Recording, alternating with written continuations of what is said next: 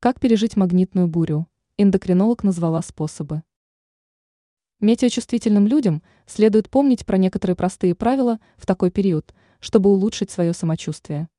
О том, что именно надо делать при магнитных бурях, рассказала доктор Зухра Павлова, передает лента. РУ. Как отметила специалист, могут беспокоить головные боли, давление, хронические заболевания, а также может возникать раздражительность.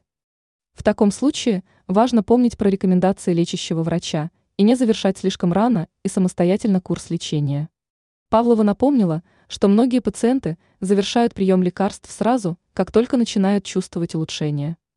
Кроме этого, надо иметь в аптечке всегда препараты от головной боли, лекарства для нормализации давления, сердечного ритма. Отметила Павлова и то, что важно следить за своим рационом, поскольку во время магнитных бурь обостряются проблемы с ЖКТ.